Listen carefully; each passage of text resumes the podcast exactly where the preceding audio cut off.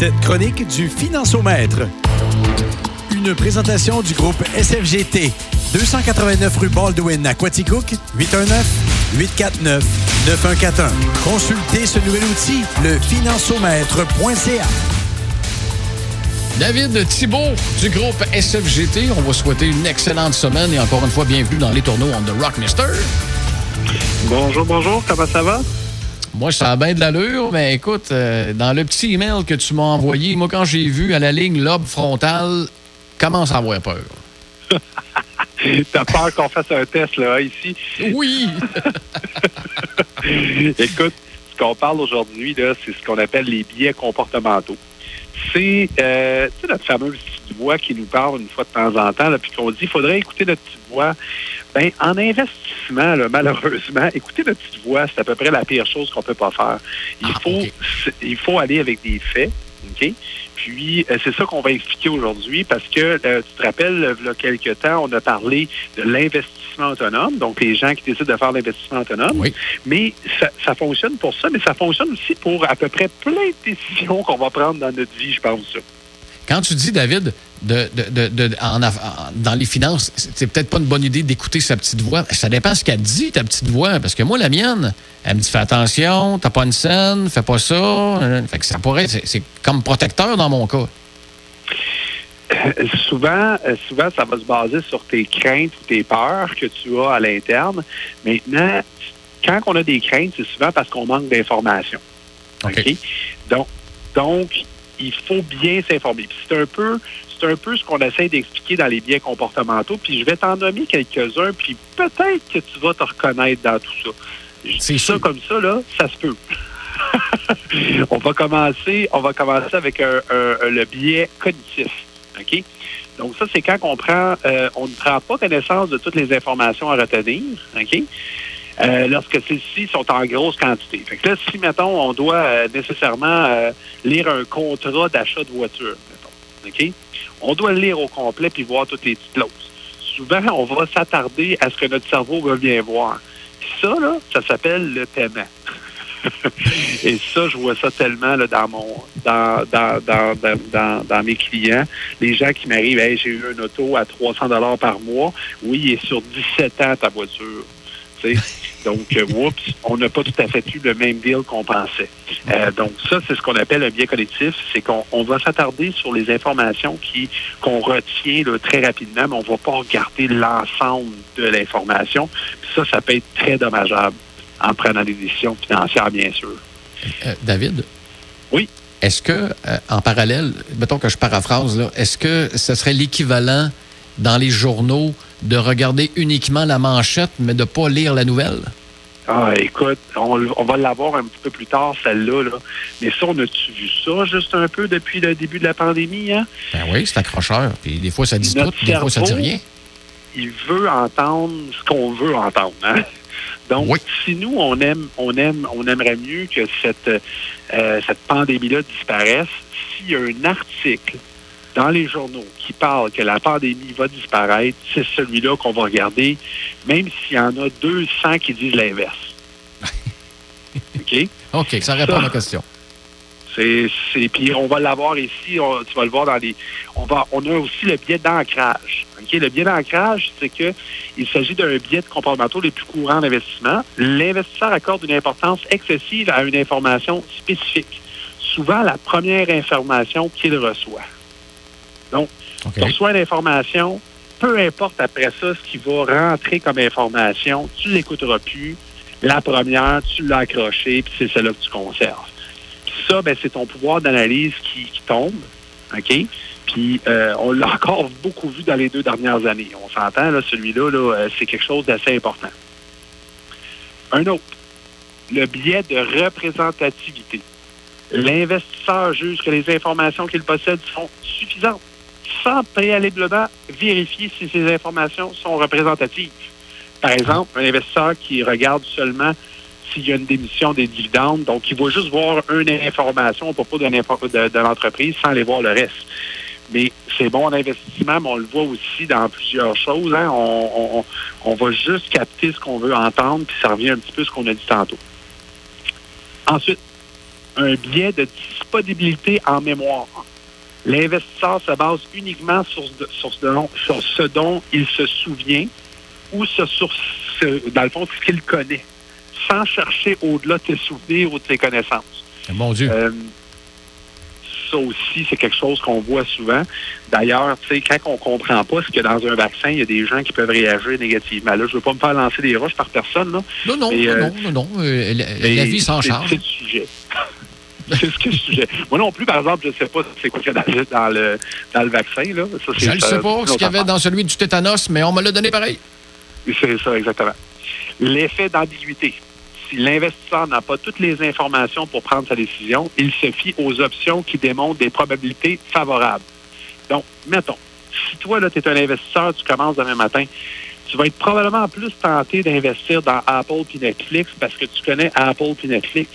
Puis tu sais que Apple et Netflix ont nécessairement fait des bons rendements dans le passé. Exact. Mais c'est pas nécessairement le produit de l'avenir. Quand Apple et Netflix n'étaient nécessairement pas Apple et Netflix, donc c'était des, compagnies inconnues de ce monde, c'était là qu'il fallait investir. Puis maintenant. Donc, euh, c'est souvent ce que l'investisseur va faire. Il va se diriger vers ces compagnies-là parce qu'ils les connaissent bien. David. D'ailleurs, euh, je vais te faire remarquer que ces compagnies-là le savent. Hein? tu vas ben voir une compagnie qui a ça euh, vraiment dans sa peau, c'est Tesla. As-tu remarqué qu'Elon Musk est dans les nouvelles sur ton fil de Facebook à toutes les 10 minutes? Euh, ça, ben, Elon Musk a compris que lui, plus il fait aller de publicité sur sa personne sur son entreprise, plus que la valeur de son action va grimper. Pourquoi? Parce que les gens reconnaissent Tesla et donc vont investir. Peu importe s'ils ont des bons résultats ou pas, on le connaît, on investit à l'intérieur de Tesla. Et tout ce qui touche devient quasiment un succès instantané, Elon Musk. Fait que c'est à ton avantage de faire partie du début de la vague. Oui, exactement. Mais tu sais, actuellement, là, Tesla là, a une, évaluation de son entreprise sur le marché boursier. Là, OK? C'est plus grand l'évaluation de Tesla que de tous les fabricants de voitures combinés. Hey boy. Tesla a fait un trimestre positif en termes de profit. OK? un seul depuis, son, depuis qu'il existe. Puis, il vend, juste Toyota vend trois fois plus de voitures que Tesla. Fait qu'il y a un problème. c'est pas normal, OK? Donc, ça, c'est parce que beaucoup d'investisseurs autonomes qui vont vers la facilité. Donc, ça, c'est un peu dangereux d'investir dans une compagnie comme ça actuellement parce que si on en ligne 3 à 4 euh, encore résultats négatifs, ça peut faire chuter de 40, 50, 75% la valeur de l'action. Euh, puis donc, euh, c'est pas nécessairement un bon investissement pour le futur actuellement. c'est un très bon exemple de concret. Là. La maîtrise de soi. L'investisseur a tendance à manquer de discipline et à ne pas suivre ses, ses objectifs sur le long terme. Poussé par une envie irrépressible de dépenser sur le moment plutôt que d'épargner. Donc, peu importe chez chute demain matin, on a tendance à vouloir sortir pour acheter quelque chose d'autre, mais c'était pas nécessairement le bon timing de le faire. Euh, ça aussi, je le vois euh, beaucoup. Puis spécialement actuellement en immobilier, combien de gens qui me disent Hey David, il faut que j'achète un duplex absolument, là, tout le monde s'achète des duplex. Ils viennent d'augmenter de 25 à 30% puis on parle d'une augmentation des taux de 1 est-ce que tu crois que c'est nécessairement un bon investissement aujourd'hui par rapport à l'année passée? Probablement pas. Sûrement pas. Euh, mais le monde le font pareil. C'est ça qui se passe actuellement. Il y a comme une folie dans l'immobilier qui crée cet engouement-là. Ça, c'est notre maîtrise de soi. On, est, on a la difficulté à se maîtriser dans nos investissements. je pense que ça résume quand même assez bien un peu les biais comportementaux qu'on peut connaître. Puis, c'est aussi vrai en investissement autonome que dans la vie de tous les jours, quand on achète une voiture, qu'on aime la, la couleur, qu'on se fie à un vendeur ou qu'on peu importe ce qui arrive, souvent on va se baser sur nos biais comportementaux pour faire nos, nos, choix financiers. Puis c'est là que c'est l'erreur. C'est pour ça qu'un gestionnaire de portefeuille, quand on parle d'un investisseur, quand on investit nos sommes d'argent, un gestionnaire de portefeuille ou un conseiller financier, comme moi, peut d'une façon neutre, regarder ce que vous allez faire, puis dire, vous dire franchement les, les vos quatre vérités.